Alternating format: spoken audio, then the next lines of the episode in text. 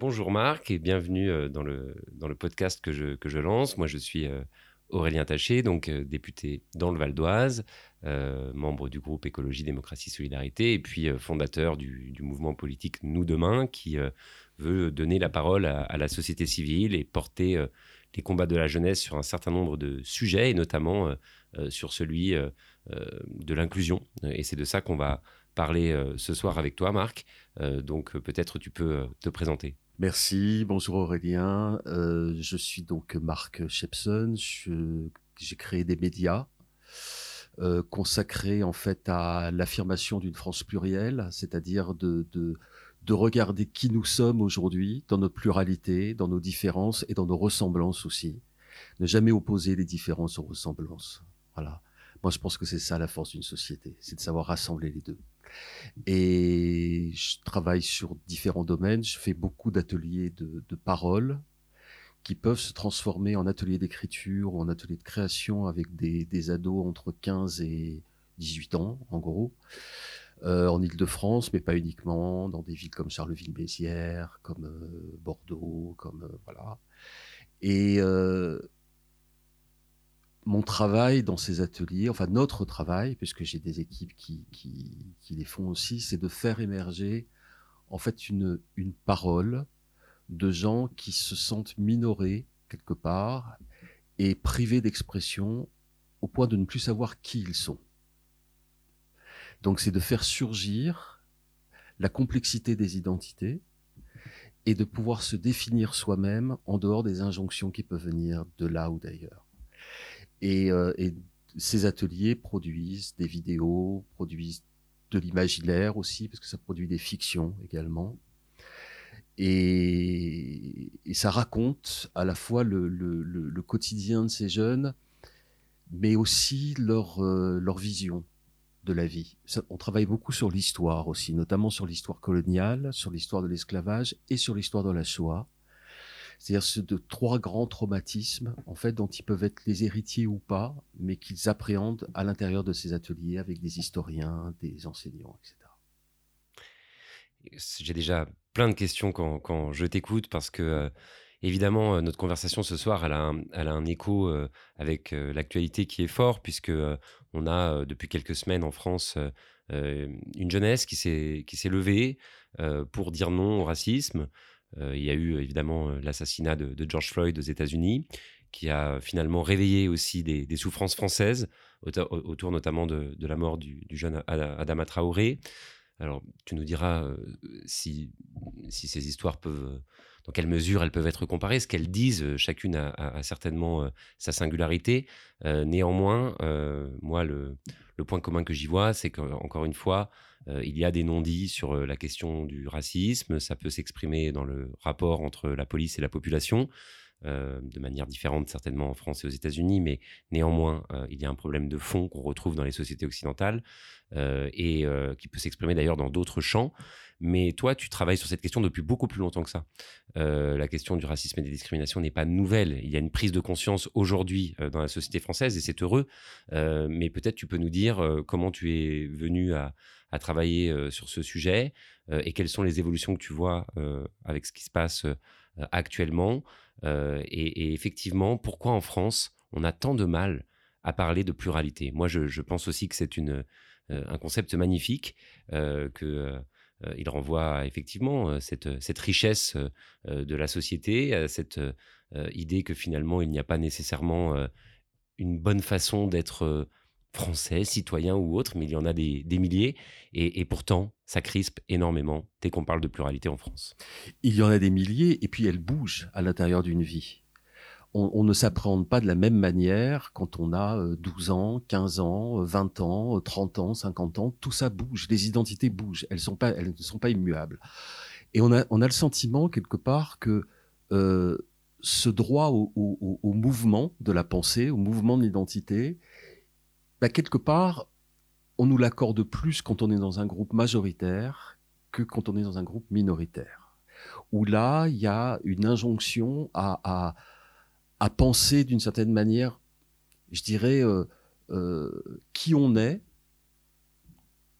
d'où on vient et, où on va collectivement d'une manière et pas d'une autre. Voilà, il y a une intransigeance qui est faite, c'est pour ça que je parlais d'injonction qui est faite à cette jeunesse et que moi, mon travail dans ces ateliers, c'est qu'ils retrouvent leur propre mode de pensée.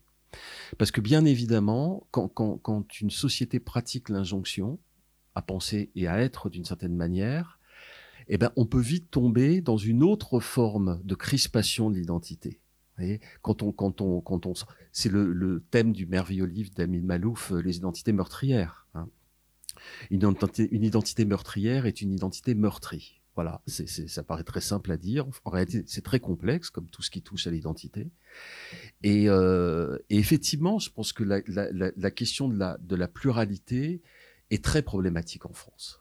Voilà, c'est, euh, c'est très compliqué euh, d'en parler. Je trouve même d'une certaine manière de plus en plus compliqué. Parce qu'on a affaire à une espèce de rouleau compresseur où, euh, en fait, on doit obéir aux, slogans qui sont forcément limités, parce qu'on ne peut pas penser qu'en slogan. Il y a de la complexité dans tout ça, il y a du mouvement, il y a, il y a de l'évolution. Et on est obligé de penser d'une manière caricaturale parce que voilà, euh, euh, un certain nombre de, d'hommes politiques et de femmes politiques, un certain nombre de, médias, un certain nombre de, gens qui ont du pouvoir dans l'opinion quand même aujourd'hui, ont décidé que euh, on était républicain ou racialiste. Hein, pour aller vite. donc on se retrouve un peu à se débattre là-dedans et à se dire est-ce qu'il y a un espace où on puisse penser entre les deux? Et notamment, par exemple, puisque tu parlais du, racisme et des, discriminations, notamment des discriminations raciales, je dis bien notamment, parce qu'il y en a beaucoup d'autres, euh, et, j'insiste là-dessus parce que mon travail dans ces ateliers avec des jeunes est notamment de faire prendre conscience qu'il n'y a pas qu'une catégorie de la population qui est discriminée. Et en plus, qu'on peut être discriminé et discriminant aussi. Voilà, ça c'est tout le travail qu'on fait, qui, est pour moi tout aussi important. Cela dit, puisqu'on parle de, racisme et de discrimination raciale, euh, c'est clair qu'on a, un vrai tabou là-dessus. Pourquoi? Parce que euh, d'abord, on refuse d'en penser l'histoire. Voilà, on est sur une condamnation morale quelque part. Discriminer, c'est mal. Ok, on, est à peu près tous d'accord dans ce pays là-dessus, à peu près tous, hein, bien qu'il y ait des gens qui qui reste convaincu que c'est la norme. Mais globalement, il y a un accord là-dessus. Une fois qu'on a dit ça, qu'est-ce qu'on a dit? Rien. On ne produit aucune pensée comme ça.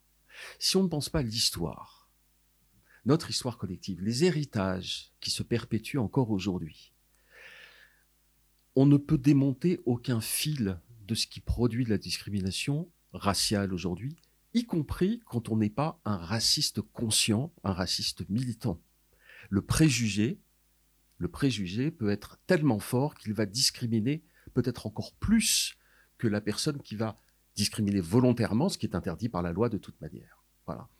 Donc c'est tout ça, à mon avis, que qu'on a du mal à travailler, qu'on a du mal à appréhender, et euh, et sur lesquels on a peu de réflexion, peu d'échanges, et donc des choses qui n'avancent pas, voire qui reculent sur certains plans. Et pourquoi, selon toi, euh, on a cette difficulté euh, spécifique en France à, admettre cette notion de pluralité? Pourquoi euh, on a l'impression qu'il y a une spécificité hexagonale sur, sur cette question? Quand tu parles de, d'approche morale de la question du racisme, ce que je comprends, c'est que tu dis qu'effectivement, il y a des raisons plus structurelles, historiques, qu'il y a des discriminations dans, ce pays qui ne sont pas simplement le fait de quelques individus égarés, mais bien qui sont d'ordre systémique. et, donc, est-ce que tu peux nous en dire un, peu plus sur les mécanismes qui, qui, aujourd'hui sont à l'œuvre dans ce domaine et puis sur leurs origines? Et puis, peut-être après, on, essaiera de, de, justement voir sur cette notion d'inclusion au-delà des discriminations raciales, ce, ce, que ça peut recouvrer, mais déjà sur euh, pour aller au bout de notre échange sur ce point, euh, euh, pourquoi, pourquoi la France n'admet pas cette pluralité et pourquoi ces discriminations systémiques, d'où viennent-elles et pourquoi sont-elles niées? Alors, c'est, je dirais, ça fait partie un peu de, l'idéal quelque part républicain français. C'est-à-dire que euh, tout le monde est égaux, il n'y a pas de différence, il faudrait, pour disent certains, retirer euh, euh, le mot race de la Constitution, etc. Bon. Ce qu'on oublie, c'est que la race, c'est une construction. C'est une construction historique. Et c'est une construction qui a convoqué la psychiatrie, l'économie, la religion, enfin tout a été mis quelque part à contribution pour conforter cette idée de, race et donc d'inégalité des races, puisqu'on parle de race humaine que pour dire qu'elles ne sont pas égales. Sinon, on n'en parlerait pas. On en resterait avant. Le mot était uniquement employé pour les, espèces animales, pas pour les espèces humaines. Donc cette construction, euh, qui existe à un certain moment, notamment pour justifier, euh, euh, je dirais, moralement, hein, la question de l'esclavage, de l'inégalité des races, du fait que une partie de la population est déshumanisée, hein, puisqu'elle est renvoyée à un être hybride quelque part qui entre l'animal et l'humain. Euh, eh ben c'est quelque chose dont on ne sort pas indemne. C'est pas parce que euh, les pays ont gagné leur indépendance que les, les, esprits se sont totalement émancipés de, de toutes ces représentations qui ont marqué l'histoire de la France, pas seulement de la France. Et c'est bien heureusement pas la seule chose qui a marqué l'histoire de la France. Il y a bien d'autres choses beaucoup plus positives. Hein. Il ne s'agit pas de réduire à ce sujet, mais il s'agit de dire que ce n'est pas un épisode parmi d'autres. Voilà, que c'est quelque chose qui a marqué son identité. Et qu'à partir de là, avec toutes les ambiguïtés de, des politiques coloniales, hein, où par exemple euh, on a beaucoup utilisé euh, euh, la question de la laïcité qui était à la fois refusé, par exemple, aux Algériens, aux indigènes algériens, et en même temps brandi comme des étendard d'émancipation pour les femmes, etc. Donc tout ça a, produit dans, dans, dans, ce qui nous structure comme citoyens, comme individus, etc., mais aussi dans les structures collectives, dans la culture, dans euh, la, conception euh, ben justement de, de la non-conception de l'inclusion, je dirais, sa non-prise en compte, ça produit une idéologie très très très forte. Alors, face à ça, moi je trouve qu'il y a des gens qui mettent un peu de la race partout, quelque part. Hein. Euh, euh, du racisme structurel partout, du privilège blanc partout, etc. Je trouve que là-dessus aussi, euh, il, faut, il faut se méfier de, des idées très, très, trop vite pensées, trop vite produites, et que c'est des sujets qui demandent une vraie réflexion et de pas non plus tomber dans, un, dans une caricature ou dans une passion qui euh, tout d'un coup divise la société en deux, etc. Et alors là-dessus, par exemple, il y a un débat très fort en France sur euh, cette question du racisme d'État. Qu'est-ce que tu dis de ce concept, toi? Certains disent qu'il peut s'appliquer parce qu'effectivement, euh, euh, il ne s'agit pas forcément d'avoir une loi qui euh, serait une loi d'apartheid, mais le fait que dans les institutions, il y ait finalement des réflexes de discrimination un peu systémique justifie qu'on emploie ce terme. on a l'impression que c'est un débat un peu piégé parce que il cache un peu justement le débat de fond. Mais que, dirais-tu de, ce concept-là? Et tu viens de dire qu'il y avait parfois des gens qui voyaient du privilège blanc partout. Est-ce que tu peux nous éclairer un peu là-dessus? Et, c'est vraiment tous ces débats aussi sur euh, euh, postcolonial, décolonial, euh, racisme d'État ou non.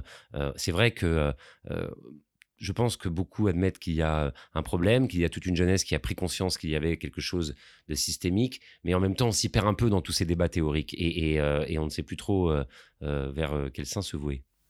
Bah, d'abord, on s'y perd, on s'y perd beaucoup même. Pourquoi? Parce que finalement, on, lance ça, une fois de plus, un peu à coup de slogans et de contre-slogans, alors que c'est un sujet très sérieux qu'il faudrait vraiment, vraiment travailler.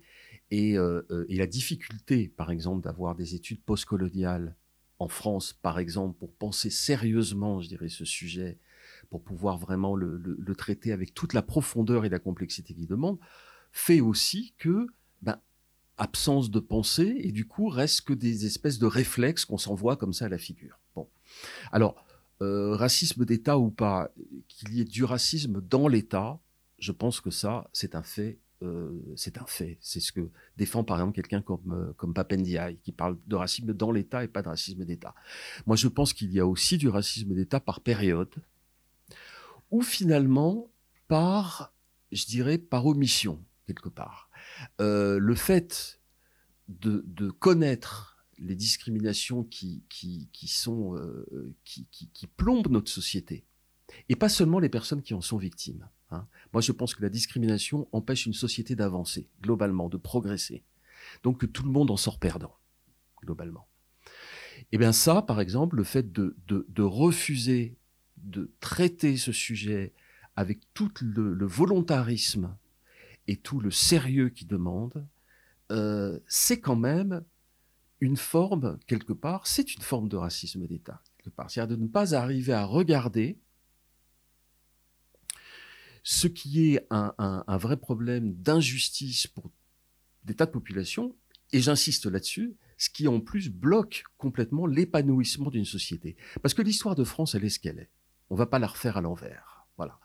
Euh, il faudrait mieux la connaître, mieux la transmettre, mieux la comprendre, mais en tous les cas, euh, elle a produit ce que nous sommes aujourd'hui collectivement.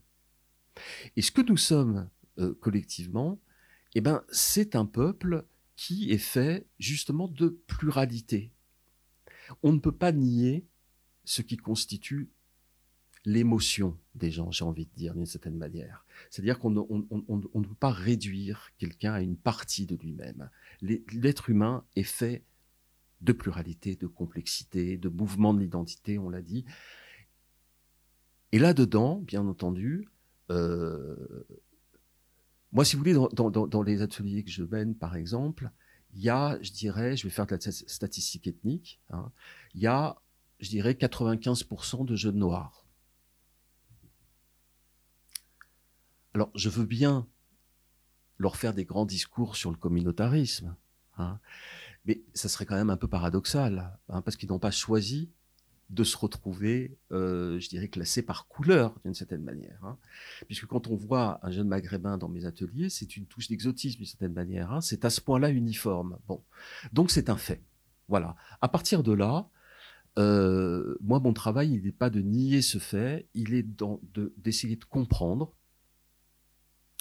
pourquoi, dans certains quartiers, on est arrivé effectivement à une, à une telle ghettoisation, en fait, et puis, euh, je dirais de comprendre toute l'importance que ça a, mais comprendre aussi que euh, la vie, quand je parle de la vie, je parle aussi de la manière de concevoir une société, ne s'arrête pas non plus qu'à ce fait-là. Et qu'une fois de plus, on peut être victime de discrimination et discriminer d'autres personnes du fait de leur mode de vie, de leur sexualité, de leur âge, de leur genre, de leur handicap, etc. etc. Et ça, par exemple, nous, on travaille beaucoup les jeux de rôle.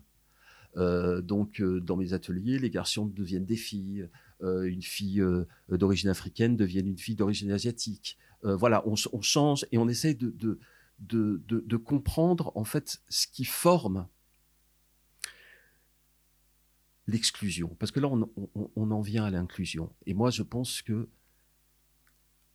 en réalité, une société, et quand je parle d'une société, c'est la société, mais aussi une société, une entreprise, mais aussi un lieu de culture, mais aussi un quartier, mais aussi une ville, qui ne se pense pas comme devant faire un travail d'inclusion, d'inclusion, en fait, elle exclut. Quand on, on ne pense pas l'inclusion, on exclut. Parce que les groupes minorés sont exclus si on ne pense pas à leur inclusion, et je dirais si on ne la pense pas avec eux, et pas pour eux. Alors là, c'est très intéressant ce que tu nous dis, parce que d'abord, on voit bien que euh, ce sujet n'est pas qu'un sujet euh, politique et polémique, c'est un sujet scientifique. Euh, quasiment. Il y a des, travaux euh, euh, véritablement objectifs, théoriques qui peuvent être menés. Puis ensuite on, ensuite, on peut leur trouver des applications très concrètes. C'est ce que tu fais dans, tes ateliers. Et, on voit aussi que finalement, il y a un fil qui peut être tiré de manière beaucoup plus large sur une problématique, moi, quand je t'écoute, qui me fait penser à, En fait, c'est le rapport à l'altérité, quoi. c'est le rapport à l'altérité. donc, tu dis bien que les discriminations ne se limitent pas uniquement à la question raciale. elle est importante, elle soulève en ce moment des débats, mais elle est elle n'est pas exclusive. on a parlé du handicap. est-ce que ce que vivent aussi les femmes en matière de sexisme, certaines populations qui se sentent aussi rejetées, peut-être. moi, je crois que dans le mouvement des Gilets jaunes, il y avait quelque chose aussi de cet ordre-là, d'avoir l'impression que le mode de vie, le fait de ne pas être finalement quelqu'un, enfin, de, ne pas se sentir extrêmement considéré par les élites, par le, par le monde audiovisuel, de voir finalement assez peu de séries télé qui parlent de votre vie. Je pense qu'il y a, peut-être un, fil sur ce rapport à, à l'altérité. C'est peut-être ça, cette question de, l'inclusion. Est-ce que tu peux nous en dire plus là-dessus? Et, alors, comment on travaille la question de l'inclusion? Puisqu'on sent bien dans l'échange qu'on a que finalement, en France, il y a un large impensé là-dessus. Et en tout cas, il n'y a peut-être pas une volonté d'y aller de manière active. Peut-être qu'on se dit qu'en France, cette grande république, ce pays des droits de l'homme, ce pays des Lumières, finalement, c'est une machine à inclure quasi automatique. Et c'est peut-être ça le problème. Oh bah ça, c'est un vrai problème parce que c'est tout le contraire. Hein, c'est tout le contraire. Alors c'est c'est pas propre à la France hein, d'ailleurs, mais voilà, c'est tout le contraire. Et, je pense que les, les, pays, euh, euh tous les pays dont l'histoire ont créé euh, des, brassages comme ça de, population, avec avec des, des, héritages qui sont lourds quelque part à porter, on ne se libère de ces héritages justement que si on réfléchit à qui on est aujourd'hui et si on y réfléchit positivement. L'inclusion, c'est ça. C'est de réfléchir comment chacune et chacun peut participer à une société. C'est parti, c'est fuir toutes les politiques. On parlait du, handicap, des handicaps, j'ai envie de dire, parce que euh, en fait, les, handicaps sont très très très différents les uns des autres, et euh, ils peuvent même des fois se gêner, d'ailleurs, les uns les autres.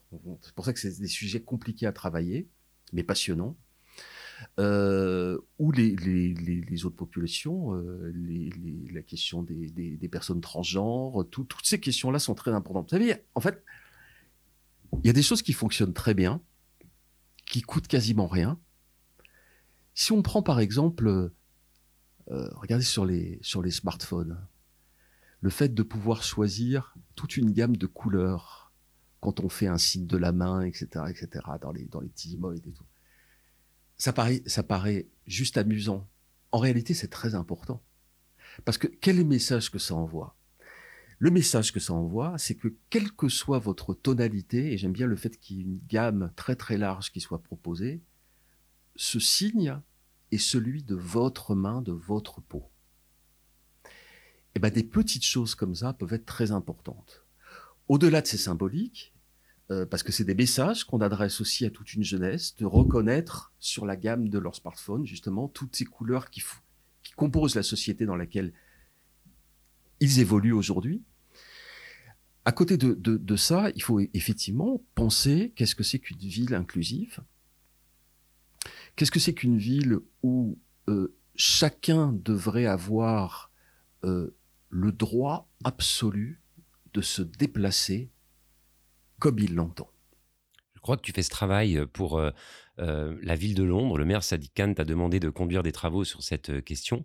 Est-ce que tu peux nous en parler un petit peu plus? Et, et, je ne peux pas m'empêcher de remarquer que c'est le maire de Londres qui t'a sollicité et pas, le, pas la maire de Paris ou le maire de Marseille. Ou, encore une fois, on voit que la France a l'air de moins s'intéresser à ces sujets que par exemple l'Angleterre en l'occurrence. Alors c'est un travail alors qui a, été euh, stoppé net hein, par le par le Covid 19 bien entendu parce que euh, notamment il réunissait euh, sept personnes engagées dans sept villes européennes différentes sur des sujets très différents qui pouvaient être la question d'héritage colonial, la question de la reconnaissance des différents handicaps, pas d'une manière compassionnelle mais d'une manière égalitaire avec d'autres. Euh, les questions transgenres, les questions, tous ces gens-là, en fait, euh, le, le maire de Hollande a réuni des personnes qui étaient des, sortes euh, d'experts, oh, j'aime pas le mot expert, mais, des makers, voilà, des makers, voilà, makers, et, et qui pouvaient échanger de manière totalement transversale, c'est-à-dire dans des, capitales européennes, parce que c'était plusieurs capitales qui étaient réunies, et une personne par ville et chacune, je dirais, dans sa spécialité, comme on, pouvait s'interroger les uns les autres et produire ensemble un programme qui puisse inclure toutes et tous. Et ça, c'est extraordinaire. Par exemple, penser un musée de l'histoire coloniale, dont les langues soient certes par les langues pratiquées dans le pays, par les touristes, parce qu'il faut que ça attire du monde, etc., mais aussi, par exemple, par les langues d'origine des ex-pays colonisés, même s'il y a très peu de personnes, mais que quand ces personnes y viennent, qu'elles sentent que c'est aussi leur lieu et que leur langue y est aussi reconnue. Faire un travail postcolonial, c'est aussi ça. Et en même temps, voir comment toutes ces spécificités dont j'ai parlé, ces autres spécificités, la question des handicaps, la question des identités de genre, des, des, modes de vie, des sexualités, etc., devaient être aussi prises en compte dans ce musée-là, pour faire du transversal partout et tout le temps. Voilà.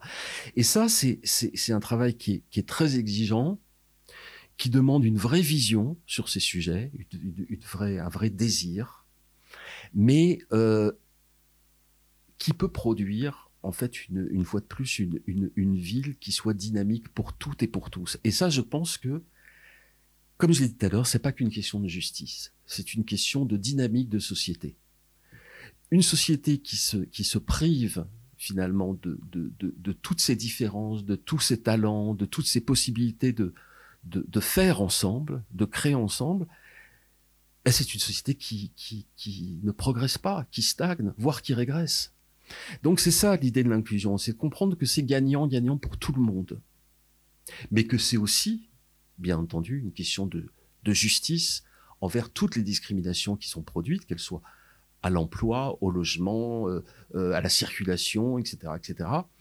Et, que, et que, voilà, et que marquer cette volonté-là, c'est une manière de dire euh, aux gens faisons ensemble, on ne va pas faire pour vous. Nelson Mandela disait ceux qui ne font pas avec nous font contre nous. Et c'est une phrase très profonde qui peut s'appliquer à des tas de pans de la société. Merci beaucoup d'avoir euh, euh, cité euh, Nelson Mandela parce que je crois qu'effectivement cette, cette, phrase est, extrêmement inspirante, tout comme son parcours. Nous, on propose à nous demain la tenue d'une convention citoyenne pour l'inclusion, pour justement que ce sujet sorte un peu aussi des, cercles d'experts ou des cercles militants et que les citoyens puissent euh, se l'approprier, avoir de, comme euh, ça s'est passé pour le climat, de, des données, des, de quoi débattre. Et, je suis convaincu euh, que si on avait peut-être plus une prise de conscience assez large de ce qui se joue sur cette question, les choses pourraient bouger. Il y a aussi peut-être une manière plus artistique euh, d'aborder euh, ces questions. Euh, je crois que tu as écrit un roman qui, vient de paraître, et, c'est vrai que au-delà des débats un peu scientifiques, politiques qu'on est en train d'avoir, il y a peut-être quelque chose qui peut aussi se jouer sur le plan littéraire. Est-ce que tu veux nous en dire un mot? Oui, sur, sur, sur le plan de l'imaginaire, pareil. Je pense qu'une société qui, qui n'arrive pas à produire des imaginaires différents et des imaginaires qui, qui se nourrissent de toutes ces complexités, euh, c'est une société qui, bah, c'est un message à la nouvelle ministre de la Culture, par exemple. Euh, c'est une société qui, qui, ne travaille pas sans renouvellement, quelque part. La, création, c'est aussi ça, c'est aussi le renouvellement d'une société.